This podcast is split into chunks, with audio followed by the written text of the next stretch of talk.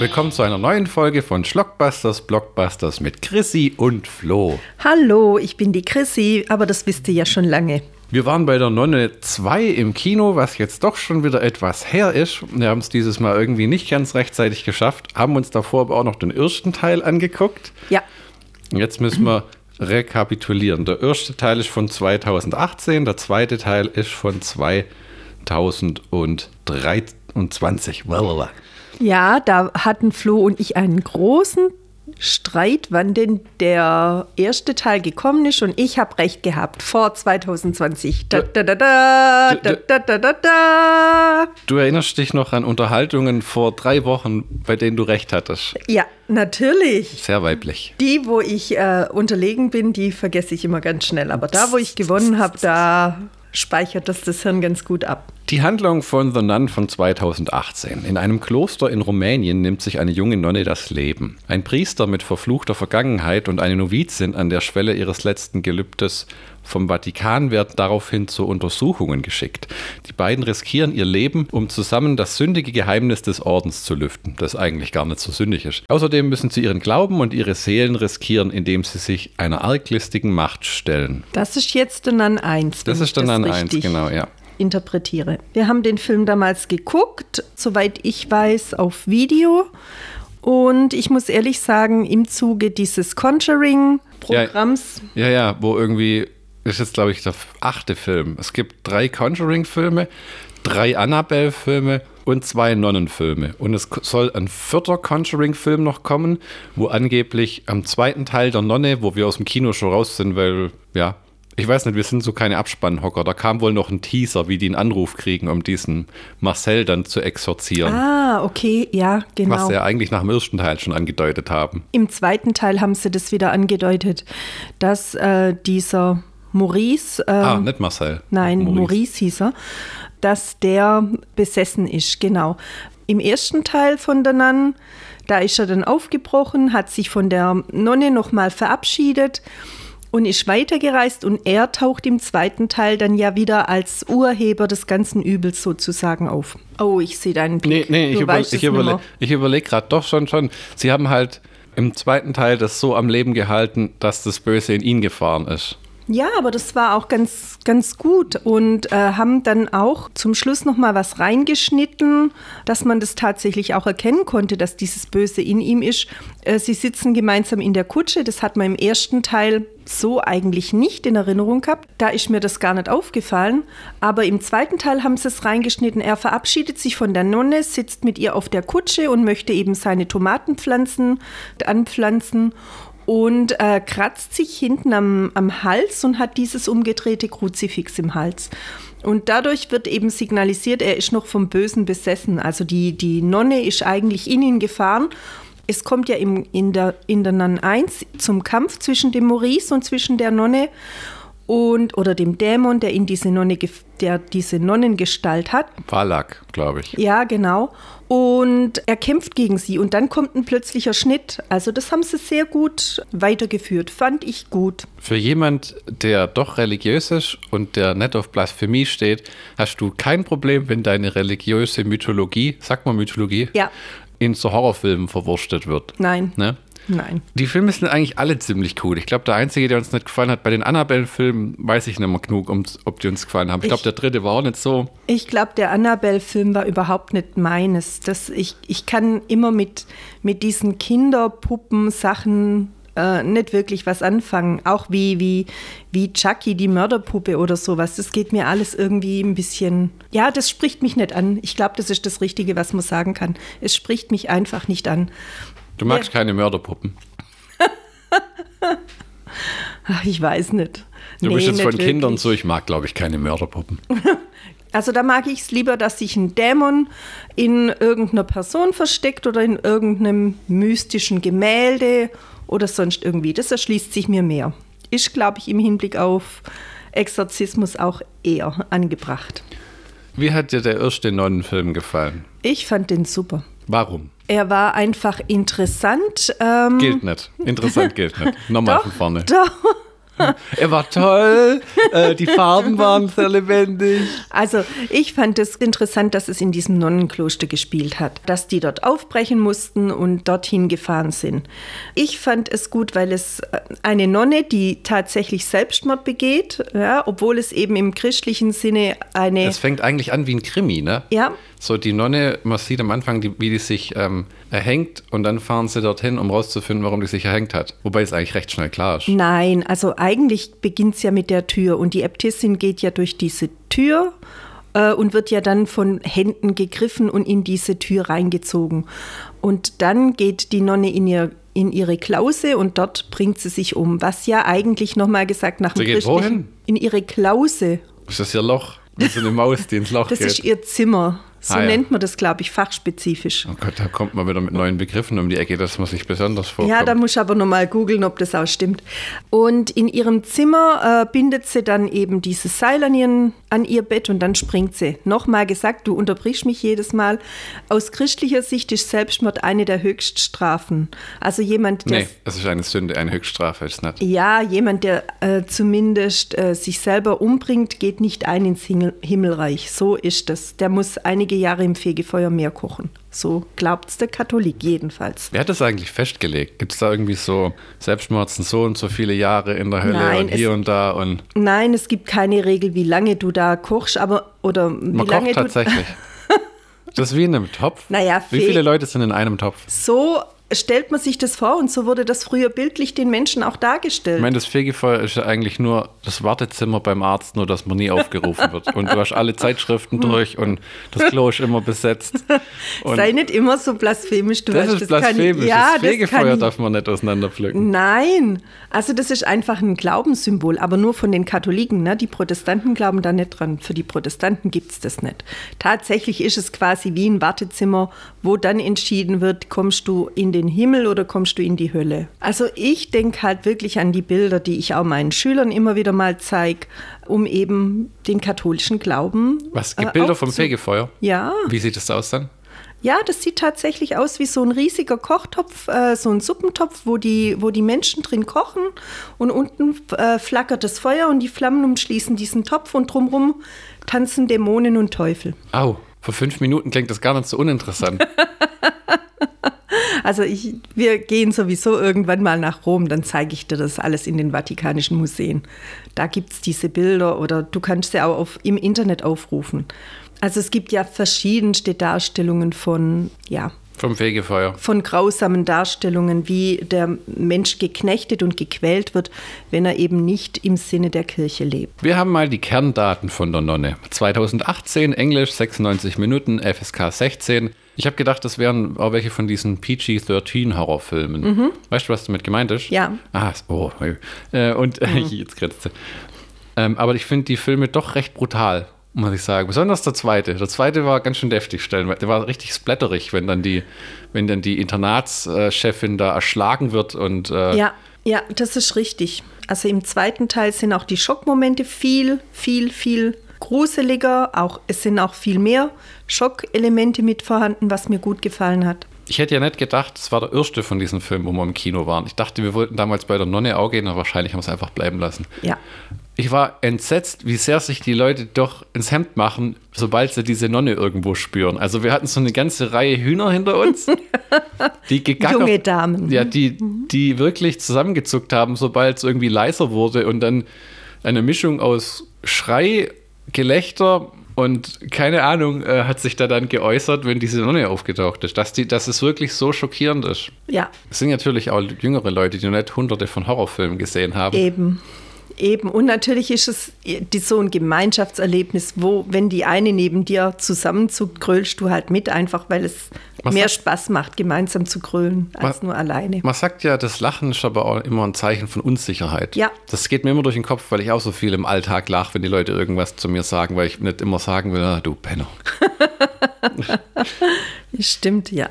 Regie Corin Hardy, Drehbuch Gary Doberman und die Geschichte ist von James Wan. Und Gary Doberman, der James Wan, hat ja den, den Saw-Franchise losgetreten und den Conjuring-Franchise.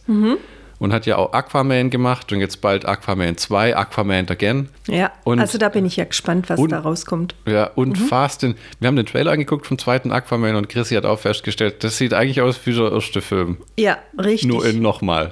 ja, aber ich werde werd ihn mir trotzdem angucken. Vielleicht gehen wir sogar ins Kino. Damien Bashir als Paterberg. Damien Bashir, spricht man bestimmt nicht so aus. Der fehlt im zweiten Teil leider. Im zweiten Teil haben sie erklärt, er wäre in Cholera gestorben. Ja, das hat dich ja ganz Oh. tief berührt. Du fandest Ich das fand richtig doof, dass der nicht mehr dabei Ich war. fand das voll schade, dass der gefehlt hat. Und, aber ich habe gedacht, theoretisch ist das eine gute Vorlage für einen, äh, für einen dritten Teil, wenn der nämlich nicht tot ist. Im Internet haben sie geschrieben, der hatte einfach zu viele andere Sachen und konnte da nicht Das könnte ich mir mitspielen. gut vorstellen. Deswegen ja. haben sie wahrscheinlich kurzerhand aus, äh, aus der jungen Nonne, die dann eine, im zweiten Teil eine richtige volle Nonne ist, was sie im ersten ja schon wird. Äh, Genau, um sie die- legt ihr ja. Gelübde in dem Kloster ab. Ja. Anstatt einem Pater haben sie da kurzerhand eine andere Novizin draus gemacht. Da haben sie bestimmt einfach das geschwind umgeschrieben. Ja, das fand ich ein bisschen schade, das muss ich auch sagen. Wobei die Novizin teilweise wirklich gut war und ihr auch gut geholfen hat, aber Sie Ähm. ist ja eher in den Hintergrund gerückt. Wir haben gedacht, jetzt kriegt die so jemanden an die Seite geheftet, der die ganze Zeit um sie rum ist. Mhm. Was aber Gott sei Dank gar nicht der Fall war. nein, wobei das natürlich kein Verhalten für eine Novizin ist. Ne? Die ist da halt einfach mal mitgegangen, ob sie gefragt, äh, sie ist weder gefragt worden, noch hat sie die Erlaubnis gekriegt. Also so funktioniert es im Kloster dann auch nicht, auch wenn es nicht mehr so streng ist wie anno dazumal. Dann haben wir Thaisa Famiga. Thaisa Famiga? Keine Ahnung. Ja, die Leute, warum können sie nicht einfach Inge heißen? Tessa. Schwester, Schwester Irene. Jonas Blockett als Frenchie. Der Maurice, der im ersten Teil von der Nonne noch als so ein nichtsnütziger Weiberheld am Anfang dargestellt wird, der in einem Wohnwagen lebt und erstmal auch die Nonnennovizin anbaggert. Ja, Dann haben wir Bonnie Aarons als Dämonennonne, Valak. Dann haben wir Ingrid Biso als Schwester Oana, wo ich gar nicht mehr weiß, wer das ist. Und Charlotte Hope als Schwester Victoria. Die Oana war diejenige, die sie immer äh, vor dem Kreuz be betend äh, angetroffen hat und die sie angeleitet hat, die sie immer Stück für Stück noch tiefer ins Kloster geführt hat und die ihr dadurch geholfen hat, obwohl sie ja eigentlich schon tot war. Ja, ja, die kommen da an und sprechen mit so einer Obernonne. Und nachher kommt halt raus, alle Nonnen da drin sind tot. Und die haben seit irgendwie, was war das, 100 Jahren oder so, haben die Ja. gebetet, weil die irgendwie so einen Dämon dort eingesperrt haben. Und wenn das Gebet aufhört, dann kann der ausbrechen. Ja, und da war ein Spalt, ein Spalt im Boden und dieser Spalt im Boden, der hat sich geöffnet und wollte die Dämonen entlassen und daraufhin ist dort eben dieses Nonnenkloster entstanden und hat ähm, und die Nonnen haben dann ihre Gebete aufgenommen, die nicht enden durften, damit dieser Spalt eben geschlossen bleibt. Letzten Endes stellt sich raus, dass die tatsächlich schon sehr, sehr lange tot waren. Äh, die Nonnen und die letzten beiden eben, die Schwester Oberin war und die Nonne, die sich dann das Leben genommen hat. Das waren die einzig Verbliebenen und das ist unglaublich interessant gewesen. Die dann die, ja, weil es ist quasi ein Horrorkrimi. Das war der zweite Teil dann nimmer. Da ist auch wieder aufgefallen, die katholische Kirche ist etwas schlampig mit ihrer Dämonenbekämpfung.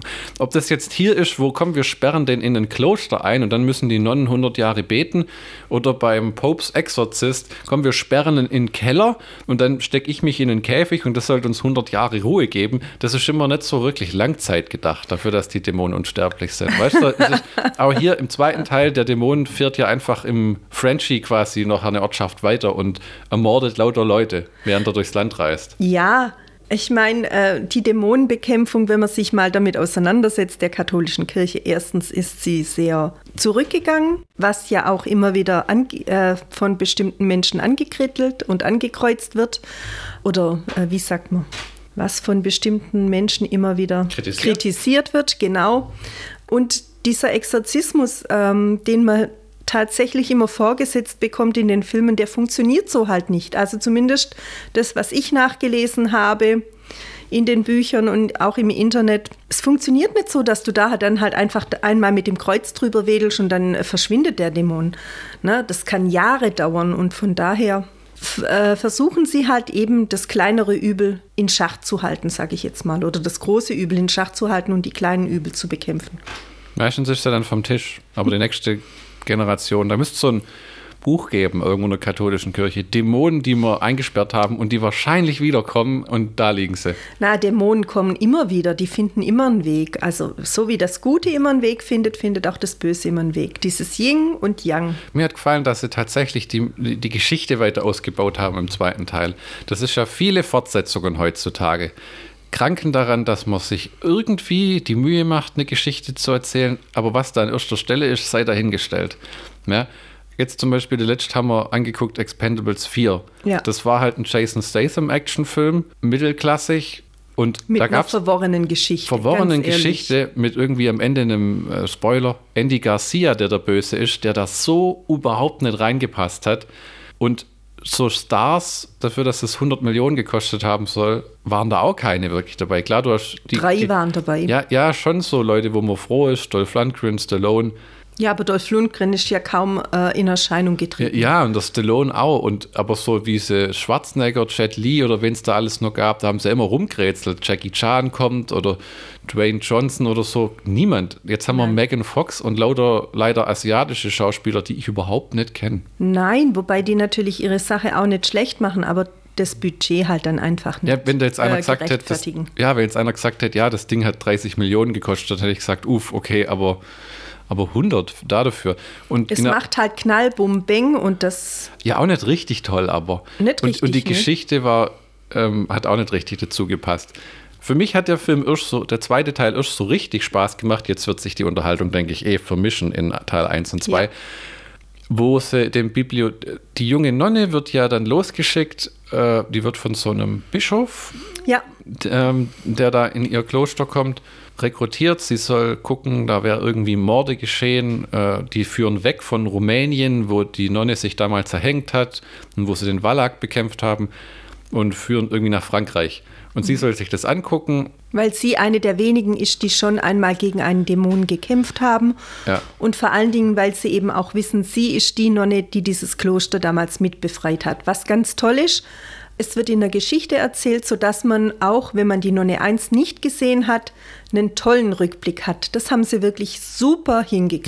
Ja. Ganz tolle Leistung. Und es gibt einen Tiefpunkt, wo dieser Bischof kommt, weil der wird auch dargestellt wie von jemandem, der die Kirche nicht leiden kann. Der kommt in ihr Kloster und das Erste, was er tut, ist, er lässt sich erstmal betüddeln und ein Mittagessen auftischen. Ja. Ist das so ein Brathähnchen und dann kommt einem dann auch hervor, wie, ah, wie heißt er bei Rückkehr des Königs? Der Troses. Ja, ich Der, weiß. der da auch so ist, während der Hobbit singt und dann erklärt ihr, sie soll jetzt an das Kloster, äh, nach Frankreich gehen und sich um die Sache kümmern, obwohl sie gar nicht will. Da habe ich mir gedacht, oh Gott, äh, weil auch wenn ich kein Fan der Kirche bin, finde ich es deppert, die immer so hinzustellen wie so Maden, die im Speck leben und Mhm. sich sonst um nichts kümmern. Ja, vor allen Dingen hat man ja erst gesehen, äh, dass die Nonnen eigentlich ziemlich karg leben, Ja, ja. Äh, ähm, in ziemlich ärmlichen Verhältnissen auch leben und dann kommt eben dieser fette Ja, ja. Bischof daher und, und dem wird dann eben dieses Nobelbrathähnchen aufgetischt. Das war eine ziemlich bescheuerte Idee. Idee. Wo sie dann aber in Frankreich diesen Bibliothekar trifft von diesem katholischen Archiv oder Archiv der Mhm. Archiv Kirche, jeden der dann Fall. diese Mythologie hinlegt mit dem, sie dürfen nicht vergessen, jeder Dämon war früher auch ein Engel. Ja. Und im zweiten Teil ist der Valak dann auf der Suche nach den Augen der heiligen Lucia. Ja. Also solche Sachen, wo dann echte Reliquien in die Geschichte eingebunden werden und das mit dem, es ist nicht nur eine Gruselgestalt, die irgendwo auftaucht und sich aus Blasphemie in eine Nonne verwandelt, sondern es ist immer noch ein gefallener Engel und der will im Endeffekt seine Macht zurück und schafft es am Ende sogar. Das war ja auch abgefahren, weil ja eigentlich keiner damit rechnet, dass die die Augen tatsächlich bekommt. Ja, kurzfristig, genau. Ja. Wie sie die Nonne äh, dann tatsächlich bekämpfen. Am Ende fand ich etwas augenrollend, aber dir hat es gefallen, gell? Weil das Internat ja eine alte, ähm, ich sagte, Weinkellerei war, Ja. wo sie dann mit einem Gebet den Wein, so ähm, Blut, äh, In der Wasser Wandlung, von- ja, genau. In der Wandlung in der Kirche wird der Wein zum Blute Christi und so wandeln sie das gemeinschaftlich. Sie und ihre, ihre Novizin, ähm, die wandeln das Wasser, äh, de- den Wein zum Blute Christi und dadurch wird sie dann vernichtet. Zwei Flohfragen. Ja, Erstens, ist das egal, was für ein Wein das ist? Also wenn ich jetzt Lambrusco nehme, kann ich den auch in das Blut Christi verwandeln? Es spielt gar keine Rolle, Okay. was für ein Wein das ist. Und dann. Äh, Es kommt auf den das Glauben nicht, drauf Ist das an. nicht makaber, aber ist das ja bei dem letzten Abendmahl haben sie das Wein und das Brot gebrochen. Und dann Ja. ist das, es war quasi so, der hat schon gewusst, dass er einer ihn verraten wird. Und Ja, genau. Das Brot ist der Leib Christi, der Leib Jesus Christus. Und der Wein ist das vergossene Blut, das Jesus vergießt zur Errettung der Sünden. Und um mal kurz diese alte Fabel da aus der Welt zu schaffen. Jesus hat gewusst, er geht drauf, es war Ja. das letzte Essen mit seinen Leuten. Aus einem Leib macht er zwölf oder was das ist. Nein, nein, das ist dann die, das ist eine ganz andere Geschichte. Echt, ist das nicht das? Weil ich habe einfach gedacht, der Kerle war halt mittags nochmal geschwind beim Bäcker und hat dann so, äh, Nein. vier weitere Leiber, wo hat er die noch her? Nein, die haben ja das Abendmahl gefeiert. Die sind ja immer wieder bei bestimmten Menschen eingeladen worden, dort das Abendmahl mit ihnen zu feiern. Und die haben dann an dieser langen Tafel angeblich dann gesessen und dort war genügend Wein und Brot, um das eben zu. Ach, deswegen sieht es in den Gemälden. Die Bilder sind ja schon schön von diesem letzten Die Abendmahl. sind super toll. Wo sie auch gesagt haben, Jesus hat ja extra darauf hingewiesen, setzt euch so hin, dass man euch alle von vorne malen kann. Nein, also es gibt kein Bild von Jesus Christus. Das muss man ehrlich Ah? sagen. Es gibt auch kein Bild. du meinst das als aus, aus so Wunschdenken. Ja, und wenn du mal dir, dir die Gemälde anguckst, die sind alle so im griechischen, ganz viele sind so im griechischen Stil gemalt. Jesus hat lange braune Haare. Ja, Jesus ist auch ein weißer Mensch. Äh, Jesus war nicht weiß. Mal ganz ehrlich, ich meine, der kam aus Palästina.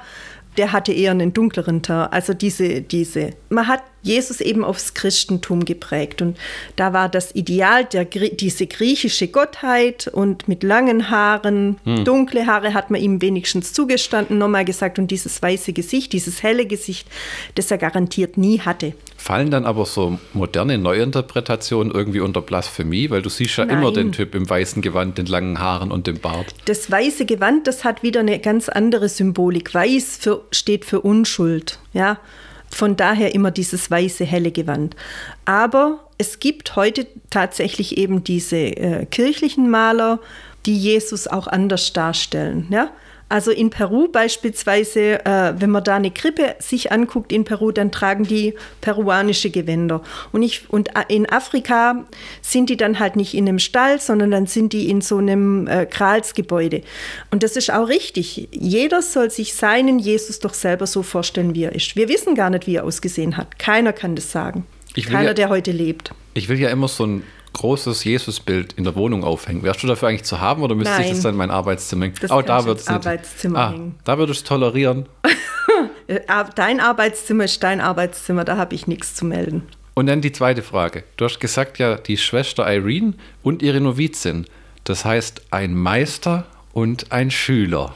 Ist Ja. das dann wie bei Star Wars im Endeffekt, Nein. wenn du eine Nonne bist? Nein, also die einzige, die eigentlich was zu sagen hat, ist die Oberin, die Schwester Oberin. Die leitet die Nonnen an, die verteilt auch, auch Aufgaben. Und du musst eine grantige alte Frau sein, die verbittert ist, wenn du da Schwester Oberin Nein, sammelst, oder? Quatsch. Im zweiten Teil hat sie eine ganz nette, da wird sie sogar zur Hilfe gezogen. Ja? Im ersten Teil ja. ist so. Ja, aber sie, ähm, das sind nicht immer grantige Weiber. Sie tragen halt viel Verantwortung, wie man es aus Sister Act kennt. Ne? Ah. Die müssen dafür sorgen, dass ihre äh, Schwesternschaft, dass die zusammenhält. Die müssen auch das Finanzielle regeln. Die müssen die auch aussenden, ja, als Missionarin und sonstige Sachen. Und darum tragen die schon auch eine Verantwortung.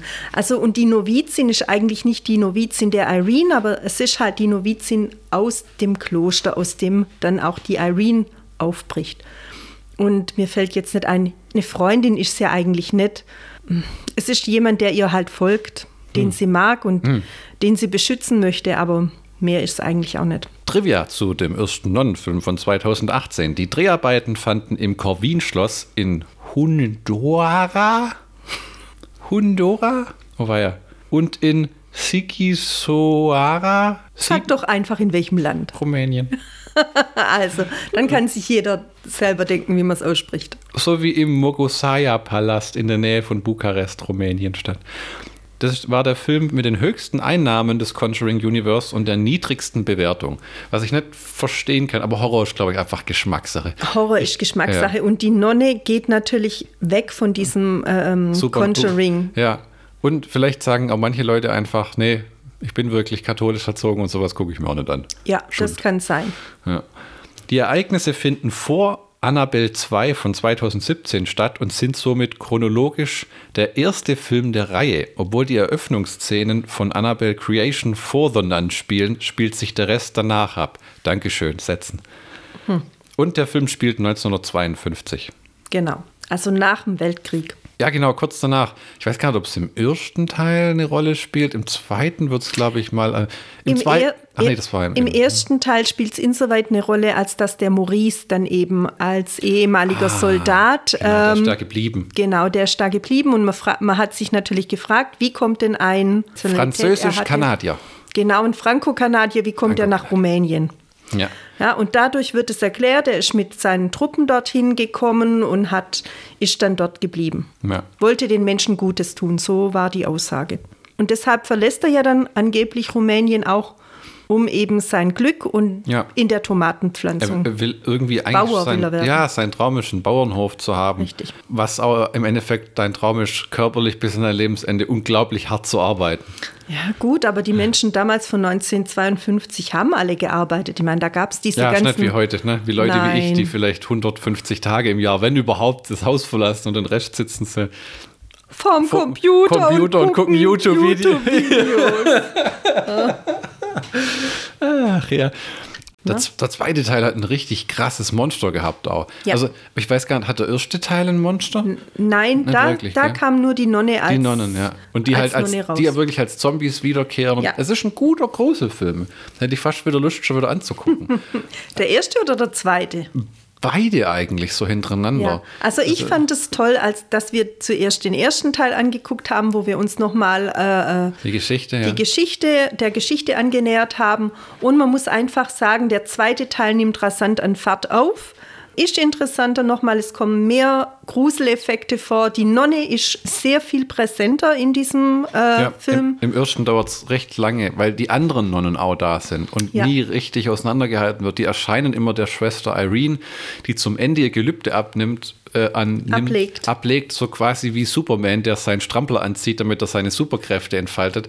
Weil das, das war ja wie beim Popes Exorzist. Wenn die da nicht voll geweiht sind, dann werden die nicht richtig ernst genommen, ne? Der Glaube macht alles aus. Ah, ja, ja, das meine ich ja, das ja, meine ich ja. Genau. Ja. Und weil sie dann eben glaubt und weil sie dann weiß, das ist genau der richtige Weg und diesen Weg als Nonne möchte ich gehen und den möchte ich auch nicht mehr verlassen, darum lässt sie sich dann zur Nonne weihen, im Schnellkursus. Der zweite Teil hatte ein Werwolf-Monster. So eine Art Werwolf-Geißbock ja, Ding. Ja, das stimmt. Gell? Richtig. Mit so mega Hörnern und der auch schön gepoltert hat, wenn er rumrennt und ja. war richtig abgefahren. Es waren im Endeffekt zwei Dämonen unterwegs. Einmal dieser, dieser Werwolf-Ziegenbock und einmal die Nonne selber. Das ja. war echt cool. Zwei ja. Dämonen, die bekämpft werden mussten. Ich glaube aber beim zweiten Teil war der Bodycount auch viel höher. Weil im, im ersten Teil so gesehen, so blöd das klingt, sterben am Anfang Leute, aber dann eigentlich niemand mehr. Aber im zweiten Teil sterben auch And vorrangig am, im Anfang. Nee, da, da, zieht ja der Dämon immer umeinander und die Leute sterben. Ja, da gibt's aber mal das, das Zeitungsausträgerkind, dann gab es. Ähm, aber es sind relativ Vater, wenig. Nee, viel mehr. Guck mal, der Priester verbrennt in der Kirche dann das Zeitungsausträgerkind, dann wird die äh, Internatschefin wird gekillt, ja, äh, dann der, der ihr Sohn stirbt in der Rückblende. Blutiger. Es war ja, blutrünstiger als der erste Teil. Ja. Und tatsächlich war der. Tolle der, Effekte der, aber haben sie gehabt. Ja, der Showdown war wirklich gut. Ja. Wenn man so denkt, Nonne, die in die Luft schwebt, äh, äh, Augen in sich aufnimmt von der heiligen Lucia und dann ihre Superkräfte entfalten sich, klingt furchtbar kitschig, aber es kam richtig cool rüber. Es kam richtig, also die, die Effekte waren wirklich, wirklich gut. Gab es? Ja? ja, es gab einmal so eine Phase, das fand ich blöd, wie die Irene dann die Augen gefunden hat. Das war mir ein bisschen zu wuschel, wuschel, wuschel, huschel, huschel, huschel. Wir machen das jetzt mal ganz schnell, damit wir dann zum Ende kommen. Das hat mir persönlich nicht gefallen. Das war mir zu kurzfristig. Der Erste hatte nämlich den Showdown in dieser Kammer, wo der Dämon eingesperrt war. Der hatte eigentlich zwei Showdowns. Also er hat ja, der Dämon hat einmal gegen den Priester gekämpft, der hat einmal gegen den Maurice gekämpft dann hat er einmal gegen die Nonne gekämpft, die dann in dieses Wasser gefallen ist und dann kam es zum endgültigen Showdown. Also das war sehr gut gemacht. Das zweite war epischer, ja. Zweite war epischer, ja. Ich hoffe ja echt auf den dritten Teil. Jetzt werde ich mal kurz die Handlung vorlesen vom Ja. zweiten Teil. Im Frankreich des Jahres 1956 wird in einem Internat ein Priester ermordet. Nach dem Tod des Geistlichen geschehen immer wieder Dinge, die sich rational nicht mehr erklären lassen. War der Priester an das Internat angeschlossen? Nee, oder? Das war doch Nee. einfach nur eine Kirche im Ort. Weil es wird ja erklärt, dass die Nonne in Frenchies Körper, weil sie am Anfang hat sich ja die Nonne getötet, damit der Dämon nicht in den Menschen fahren kann. Und das ist ja am Ende. Was, was im zweiten Teil dann mit dem ersten so erklärt wird, trotzdem, ja. Und die sagen ja, glaube ich, am Ende vom zweiten auch, dass das Böse immer wieder kommt. Sie sagen, das Böse kommt immer wieder, aber man denkt tatsächlich, es ist raus aus diesem Maurice, aber in dem Maurice steckt es ja wohl trotzdem, denn Ja. sonst ist der Nicht- neue Conjuring-Film gar Ja, nicht erklärbar. Sonst, erklärt sonst funktioniert der Kreis nicht Ja. zum ersten Conjuring-Film. Erneut sieht sich Schwester Irene mit einer dämonischen Macht konfrontiert. Bald realisiert sie, dass es der Dämon Wallach ist, der zurückgekehrt ist und sein mörderisches Unwesen treibt. Ein erneutes Aufeinandertreffen der beiden scheint damit unausweichlich, dank einem Brathähnchen fressenden Bischof. Ja, wobei sie sich ja am Anfang tapfer dagegen wehrt oder wehren möchte, Das- aber sie hat dann eben keine Chance. Das fand ich aber auch realistisch. Wenn du das einmal gemacht hast, willst du ja eigentlich nicht das Kloster verlassen. Und das ist ja nicht wirklich die Aufgabe von einer Nonne, mit einem Exorzisten rumzureißen. nee, zumal sie ja hier gar keinen Exorzisten kriegt. Oh, ne? weißt du, was wir gar nicht erwähnt haben? Im ersten Teil begleitet sie ja diesen Pater, weil sie, genau wie ihre Mutter, was im zweiten Teil vertieft wird, Visionen hat. Ja. Deswegen kann sie ja im, äh, im zweiten Teil die anderen Nonnen sehen, äh, im ersten Teil, die nur mit ihr sprechen. Nur diese Oberchefin-Nonne, die erscheint, glaube ich, beiden. Ja. Ja, das, also auch da schließt sich der Kreis sehr gut. Man erfährt dann natürlich hinterher, warum sie diese Vision sieht und warum sie gerade auf diese besondere Mission geschickt wird. Das ist unglaublich gut verknüpft. Also das muss man sagen, es ist, wie du äh, selber schon erwähnt hast, es ist nicht nur, Es hat wir, Hand und setzen, Fuß. wir setzen jetzt einen zweiten Teil in Gang, einfach damit es einen zweiten Teil gibt, damit wir nochmal Geld verdienen, sondern die Verknüpfungen zum ersten Teil sind unglaublich gut. Ja, schade ist, dass der Pfarrer, äh, der Priester dann eben äh, holter die Polter an Tuberkulose gestorben ist, Cholera. aber okay, Cholera. Aber der kommt bestimmt wieder im dritten Teil. Und wenn als Dämon. Oder er erscheint so Obi-Wan Kenobi-mäßig und gibt ja Es wäre Ratschläge. es wär sehr schön, ja. Die Nonne hat ja inzwischen so einen Horror-Ikonen-Status ein bisschen. Es ist noch kein Freddy oder Michael Myers, aber die war ja auch in Conjuring 2. Und dann hat sie ihren eigenen Film bekommen. Ja. Und im zweiten Teil, die taucht als Gemälde, als Wandverschmutzung in Zeitschriften so oft auf. Genau, und dieses Gemälde, das kennen wir ja dann eben aus dem Conjuring-Film. Das fand ich auch Ah ja, gut. genau. Ja, Ja, ja, Hat aber auch ein, ein, ein echt, äh, wenn sie so geschminkt ist, gruselig aussehendes Gesicht. Diese, ja, aber das ähm, allein durch diese Schminke. Bonnie ne? Arson. Also da ist Owens. jetzt, da ist jetzt nichts äh, äh, Widerliches dabei oder so, sondern es ist einfach richtig gruselig. Die Nonne 2, 2023, 110 Minuten, FSK 16, bisschen länger als der erste. Regie Michael Chavez, Drehbuch Akela Cooper, Ian Goldberg und Richard Nain, Produktion James Wan und Peter Safran, die da wohl immer ein Team bilden. Wir haben wieder Taisa Farmiga als Schwester Irene, die auch eine tolle Gestik hat. Ja, die spielt wirklich gut, sehr gut. Dann wieder Jonas Blanquette als Maurice Frenchy, oh je, Theriault? Theriault? So, ja, auf jeden Fall Storm Reed als Schwester Deborah. Das ist, glaube ich, die, die jüngere, oder? Das ist die jüngere, die macht es auch ganz gut. Ich will ja nicht so klingen, aber Storm Reed klingt wie ein Pornodarsteller. Florian, Storm Reed. N- Nein, das klingt wie so ein, äh, bei Star Wars, ein, ein, ein, wie Ja. heißen die Weißen da immer? Stormtrooper. Wie einer der Stormtrooper, Ah, genau. gut. Ja, und die unterstützt sie ganz gut. Mit der Veröffentlichung dieses Films hat Regisseur äh, Michael Chavez nun bei den meisten Filmen im Conjuring-Universum Regie geführt. Lalo, Gott sei Dank. Äh, Lalorana, Lololala. Warum, warum haben die alle immer so einen Namen? Weil Ich, ich denke, wenn ich das lese, denke ich, ah, Spanisch, 2L, ich glaube, die spricht man wieder wie ein Y oder sowas. Frag mich nicht, ich habe nie Spanisch. Machen wir jetzt einfach so. Joranas Fluch von 2019, Conjuring 3 im Bann des Teufels und Die Nonne 2. Ja. Der Film wurde in einer echten verlassenen Kirche in Frankreich gedreht. Irgendwie ist das so ein Ding in Europa, oder? Dass man die Kirchen immer unbedingt pflegt. Weil wir waren auch in Alkmaar der letzte in den Niederlanden und haben festgestellt bei so einer Bootsrundfahrt, dass die Kirche einfach eine von dreien Kirchen Ja.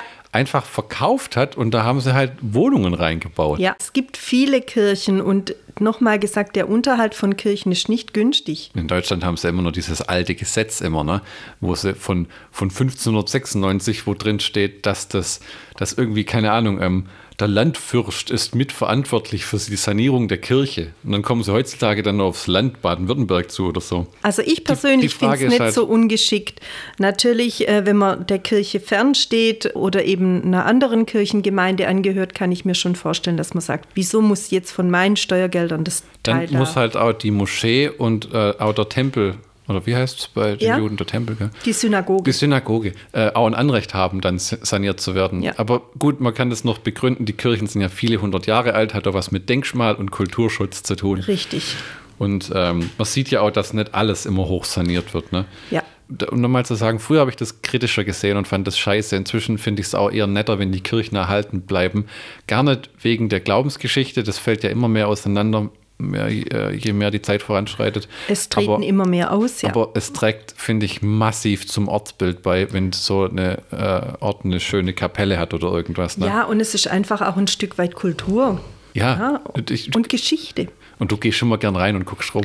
Oh, ich liebe Kirchen. Ich liebe es, Kirchen anzugucken. Das hat schon, wenn man eintritt, hat es so einen, ja, meistens ein bisschen einen muffigen Geruch, teilweise nach Weihrauch noch.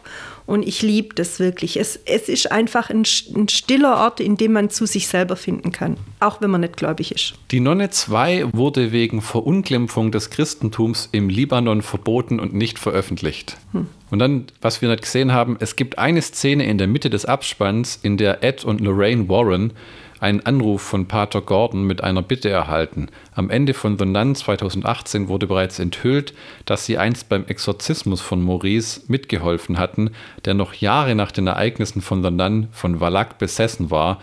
Es könnte auch ein Teaser für Conjuring, Conjuring the Last Rites sein, der vierte Teil. Mhm. Was auch wieder die Frage aufwirft, wie lange kann man diese Sache melken, bis es doof wird? Ja. Weil der dritte Teil war irgendwie schon so, ah, okay. Dass er jetzt immer noch besessen ist, ja, das hat so Beigeschmäckle, aber Nochmal, wenn man auf den Exorzismus in der Realität zurückgeht, ist es tatsächlich so, dass diese Besessenheit eben nicht mit einem Wedeln, wie ich vorher schon gesagt habe, vom Weihrauchkessel. Wutschen äh, und Wedeln, bitte. Ja, ad acta gelegt werden kann, sondern dass diese Besessenheit längerfristig ist und dass diese Personen, die ehemals besessen sind, bis sie tatsächlich gereinigt sind, noch eine lange Zeit durchmachen können, gerade wenn größere Dämonen in ihnen wohnen. Also so hat es zumindest der Pater Amort. Amort in seinen Büchern geschrieben. Und der, das fand ich ja super toll. Der die Vorlage für ähm, The Pope's Exorcist mit Russell ja. Crowe ist, wo wir beide schon jetzt auf den zweiten Teil gespannt sind. Oh ja, unglaublich. Wo wir auch garantiert ins Kino gehen werden. Unglaublich. Und mein lieber Mann hat mir großzügigerweise äh, das Buch besorgt oder eines von seinen Büchern und ich habe das echt verschlungen und ich finde das richtig cool, was er da so von sich gibt. Er, man muss sagen, er ist ein sehr, sehr, sehr strenggläubiger Mensch. Also ich würde seinen Anforderungen nicht gerecht werden, aber er macht sehr gute Aussagen und er erklärt diese Exorzismen auch sehr gut. Das bedeutet, wenn das Böse wiederkommt, kommt auch der Dämon wieder.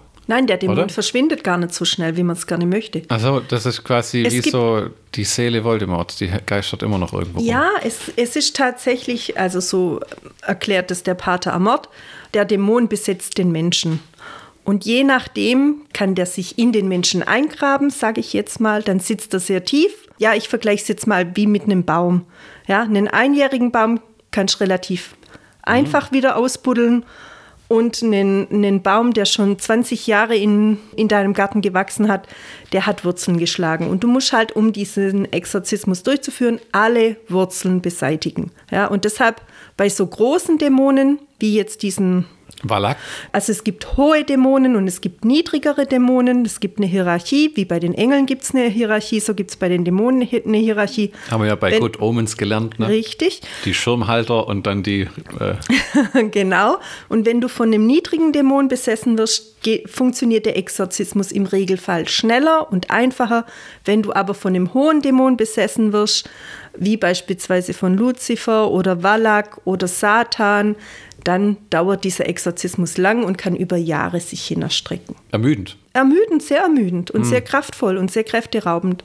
Ja, also so beschreibt es zumindest, wenn man glaubt daran. Ne? Das ist immer so die Frage. Das ist jedem freigestellt. Was mir an den Filmen gefällt, ist auch der Reiseaspekt. Das ist, ich finde, viele gute Geschichten haben diese Reise ins Unbekannte. Ja, die, sie reisen am ersten Teil zu dem Kloster oder im zweiten Teil, sie muss dann da, ich weiß gar nicht, wo sie ist am Anfang. Sie geht zuerst in die Kirche, wo der Äh, Pfarrer, Der ähm, Pater. Oh, und die wo- Brote. ja, genau, Wo, wo der, der Pater Pfarr- verbrannt genau, ist. Das ja. war auch ganz schön deftig. Das war eine, ja, eine, du sagst deftige, ich fand, das war eine, eine coole Bildfolge, die sie da Ja. gebracht haben. Ja, ne? ja. Aber wo ist denn ihr Kloster von dieser Schwester Irene? Weißt du das noch? Nee, das weiß, auch ich nicht mehr genau. Aber diese, dieser Reiseaspekt gefällt mir. Ähm, wo sie dann da äh, den Morden hinterherreisen, im Endeffekt in Frankreich enden. Das ist, was, mir, was ich mir so hoffe für diesen Popes Exorcist 2, wenn die da durch die Welt reisen. um und dann, die- ja, ja, und dann die, um diese Dämonen zu bekämpfen. Ich finde es ja fast immer schade, dass sie dann da keine so zehnfolgige Serie draus machen, wo dann in jeder Folge ein Dämon bekämpft wird. Diese Dämonen-Hotspots, ja, man könnte da sehr viel draus machen. Also, ja, sie, sie haben ja scheinbar mal versucht, sogar eine Serie zum Exorzisten zu machen. Das ist aber wohl krachend untergegangen. aber der Exorzist, finde ich, der hat tatsächlich daran gemangelt, dass es eben nur, wenn ich mich noch richtig erinnere, ist ja schon Jahre her, dass das wirklich immer nur in diesem einen Raum war. Ne? Und das war damals eine. Ah, das stimmt tatsächlich nicht. Ich habe die letzten zehn Minuten, die ersten zehn Minuten der letzten anguckt. Der reist am Anfang durch den Irak und alles. Mhm. Das denkt man immer, dass die nur diese Treppen hochlaufen und in diesem Zimmer sind. Das war es aber überhaupt gar nicht. Aber da spielt sich, glaube ich, die Hauptsache ab. Es war halt äh, damals was Neues, ja, diese geifernden, spuckenden, schwebenden Menschen, die besessen waren, zu sehen. Der Michi hat auch gemeint, das ist für ihn einer der gruseligsten Filme aller Zeiten. Wo, wo das erste Mal, wo ich den Exorzisten gesehen habe, konnte ich gar nichts mit anfangen und ich wollte ihn der letzten nochmal angucken, Vielleicht muss man nur mal angucken. müssen wir mal machen, ja. Ich meine, die Zeiten, das habe ich dir ja auch schon, oder sage ich ja öfters, die Zeiten ändern sich, ja. Also Dracula von damals, wo ich dann wirklich ein Jahr mit der Bettdecke überm Hals geschlafen habe, eng umschlungen, auch im Hochsommer, weil mir Christopher Lee äh, so viel Angst gemacht hat, als er äh, äh, in dem Film Dracula, Dracula jagt Minimädchen aufgetreten ist. Heute lache ich darüber. Heute denke ich mir, wie konntest du dich vor diesem Film gruseln? Aber das sind halt die Zeiten. Nochmal gesagt, da war der Film noch in Schwarz-Weiß. Das war alles, oder war das? Nee, das war, glaube ich, sogar schon die ersten Farbfernseher. Schwarz- Schwarz-Weiß war Bella Lugosi. Ja. Aber vielleicht hast du den Schwarz-Weiß gesehen, kann ja trotzdem sein. ja, das könnte sein, weil wir ja mit dem Schwarz-Weiß-Fernseher angefangen haben. Sparsame Schwabe. Das waren schon so, so, so, so ganz spezielle Sachen. Ne? Da hat man dann abends auch noch das Licht ausgeschaltet, damit man Fernsehen gucken kann, weil der Fernseher strahlt ja dann genügend Licht ab, damit man aus Trinken findet und so weiter und so weiter. Filme wirken teilweise gar nicht mehr, wie sie früher gewirkt haben. Maurice hat es ja im zweiten Teil von der Nonne nicht auf seinen Bauernhof geschafft, sondern ist der Hausmeister eines Mädcheninternats. Aber er pflanzt seine Tomaten Er tatsächlich. pflanzt an. seine Tomaten und hat immer so leichte Wallach-Flashbacks, die so einem Mädchen auffallen, Ja. weil er ja so einer Lehrerin recht nahe steht, die dort ihre Tochter auch im Internat hat. Das Internat selber ist nicht sonderlich schön. Also es hieß, das, äh, das findet die Schwester Irene noch heraus, das wurde aufgekauft und die Weinkellerei und zum Internat gemacht. Ja. Der Wein liegt immer noch im Keller Ja. und die Kapelle von dem Internat ist verschlossen, weil dort der Sohn der Internatschefin, wie sagt man das? Internatsleiterin. Internatsleiterin umgekommen ist. Ja. Also anstatt sich mit auseinanderzusetzen, was ja bei, einer christlich, bei einem christlichen Internat auch komisch ist, dass es dann da keine Kapelle mehr gibt, weil eigentlich gehen die ja, fängt ja eigentlich der Tag mit dem Gebet an, oder? ja, aber ob das ein christliches Internat ist, das wird da gar nicht Ah, okay. thematisiert, oder? Also ich kann mich du nicht mehr recht, dran erinnern. hast recht. Aber es sah ein bisschen äh, schäbig aus. Aber gut, ähm, man muss dazu auch sagen, es spielt kurz nach dem Krieg. Es war eine alte Weinkellerei. Vielleicht sind dann die Leute, die das betrieben haben, im Krieg gefallen oder im Widerstand oder was. Ja. Und das Erste, was du da kurz nach dem Krieg machst, ist auch nicht, wir müssen erst mal alles neu verputzen, sondern muss erst mal funktionieren. Ja, es war ein, ein schöner, äh, ähm, äh, wie sagt man? Sehenswerter Film. ja, nee, der, der Ort, mir hat das, die Weinkellerei gefallen, die so gefühlt auseinanderfällt schon. Da ist ja alles sowas von kaputt, hey. Mir hat auch die Kapelle gefallen, die völlig verrottet und zusammengebrochen war. Allerdings hat das Fenster eben noch existiert. Ah, genau, das haben wir noch gar nicht gesagt. Also der Maurice reist von Rumänien nach Frankreich und dort begeht er immer wieder Morde auf dem Weg und er mordet nachher auch in dem Internat weiter. Die Internatschefin. Ich weiß nicht, ob gesagt wurde, dass er den Sohn getötet hat. Ich glaube, das war nicht Nee, der Fall. das Das, war waren die nicht. Bomben im Zweiten Weltkrieg. Das so, waren die Bomben, So haben sie das auch ähm, angesprochen, genau, dass, die, dass der Zweite Weltkrieg eine Rolle spielt. Und der Maurice selber tötet nicht, er, er lässt halt immer diese.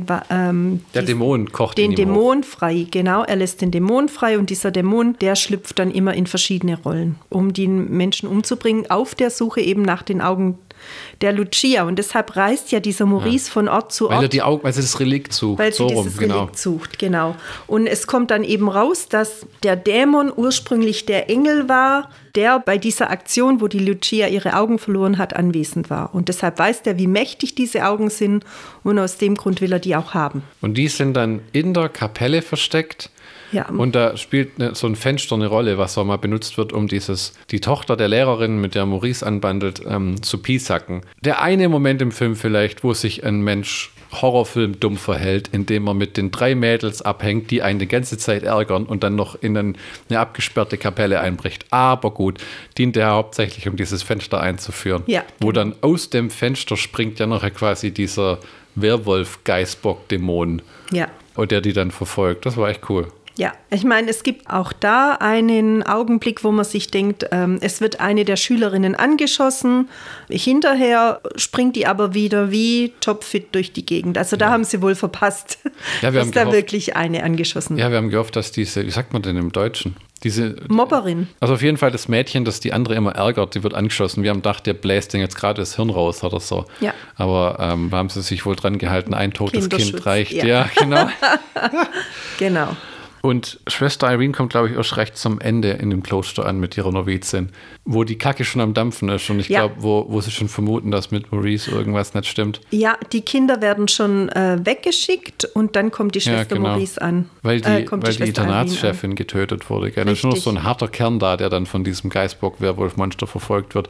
Und am Ende endet alles in dieser Weinkellerei. Aber weißt du was nach der Weinkellerei? Ich glaube, die verabschieden sich. Es gab aber, glaube ich, doch noch so ein Das Böse lebt Ende, oder? Ja, die Schwester Irene geht, glaube ich, und der Maurice bleibt ja in diesem Internat, wenn ich es noch richtig in Erinnerung habe. Und äh, sie verabschieden sich, sie sprechen nochmal miteinander und da fällt dann eben dieser Satz, das Böse wird weiterhin existieren oder sowas in der Art. Jetzt müsste man natürlich den Film nochmal angucken und nochmal den Schluss, die Schlussszene sehen, ob da tatsächlich wieder so ein versteckter Hinweis auf das weitere, auf einen eventuell weiteren Film folgen könnte. Also für es ist halt Es ist eingeführt, ja. für halt, es ist ein weiterer Teil, hat sich nicht angeführt wie dahin geklatscht und nochmal. Ja. Bei, bei Annabelle haben sie ja, glaube ich, einfach die Puppe genommen und drei Geschichten aus drei verschiedenen Epochen erzählt. Das war auch eine interessante Idee, daran zu gehen, aber dann hast du halt keine so richtigen Zusammenhänge. Ich sage ja immer, wenn, wenn ich einen Film nicht mehr im Kopf habe, dann hat er mich nicht mitgerissen. Chrissy hat einen Tag nach Expendables 4 den schon vergessen gehabt. Ja, aber als wir mal drüber geredet haben, kamen wieder ein paar so Sachen. Ja. Vor allen Dingen meistens Sachen, die mir nicht gefallen haben. ja, wie dass Sylvester Stallone nur 30 Minuten im Film ist, wenn überhaupt, weil er sich lediglich deshalb scheinbar umbringt und dann mit so einer comichaft verkohlten Leiche auftaucht, damit irgendwelche Akten freigegeben werden, die niemandem was nützen im Endeffekt. Nee, und die auch nie irgendjemand richtig einsehen kann. Und was mir aufgefallen ist, er fliegt dann also um ein Gebäude mit einem äh, äh, großen Flugzeug und kann dann aber sehen, dass unten Jemand daneben jemand schießt. daneben schießt. Also wo ich mir denke, Halleluja, der muss ja Augen haben. Also ich würde es in zwei Meter Ferne nicht sehen. Aber gut, lassen wir das. Expendables 4 ist nicht mein Film und wird es auch nicht mehr. Ja, mehr. und ich glaube, Expendables 5 bleibt uns auch erspart. ich hoffe es zumindest, ja. Wir fassen zusammen. The Nun 1 und 2, um es über einen Kamm zu scheren. Zwei gute Gruselfilme. Äh, man muss den ersten nicht gesehen haben, aber er macht genauso viel Spaß. Ja. Und wenn man vier Stunden Zeit hat, kann man sich die gerne hintereinander angucken. es lohnt sich wirklich. Man sieht sehr schön, wie die aufeinander aufbauen. Guter Grusel und Spaß im Kino. Geht es euch angucken, solange es nur läuft. Und wenn ihr das erst später hört, dann äh, bestellt einfach die Blu-ray oder streamt oder Sie ist auf jeden Fall, äh, sie ist auf jeden Fall wert, dass man sie ins Regal stellt Genau. und immer wieder mal anguckt. Wir werden es bestimmt tun. eine Empfehlung von Chrissy und Flo. Und das war Schlockbusters Blockbusters. Mit Chrissy und Flo. Tschüss, tschüss. Ciao.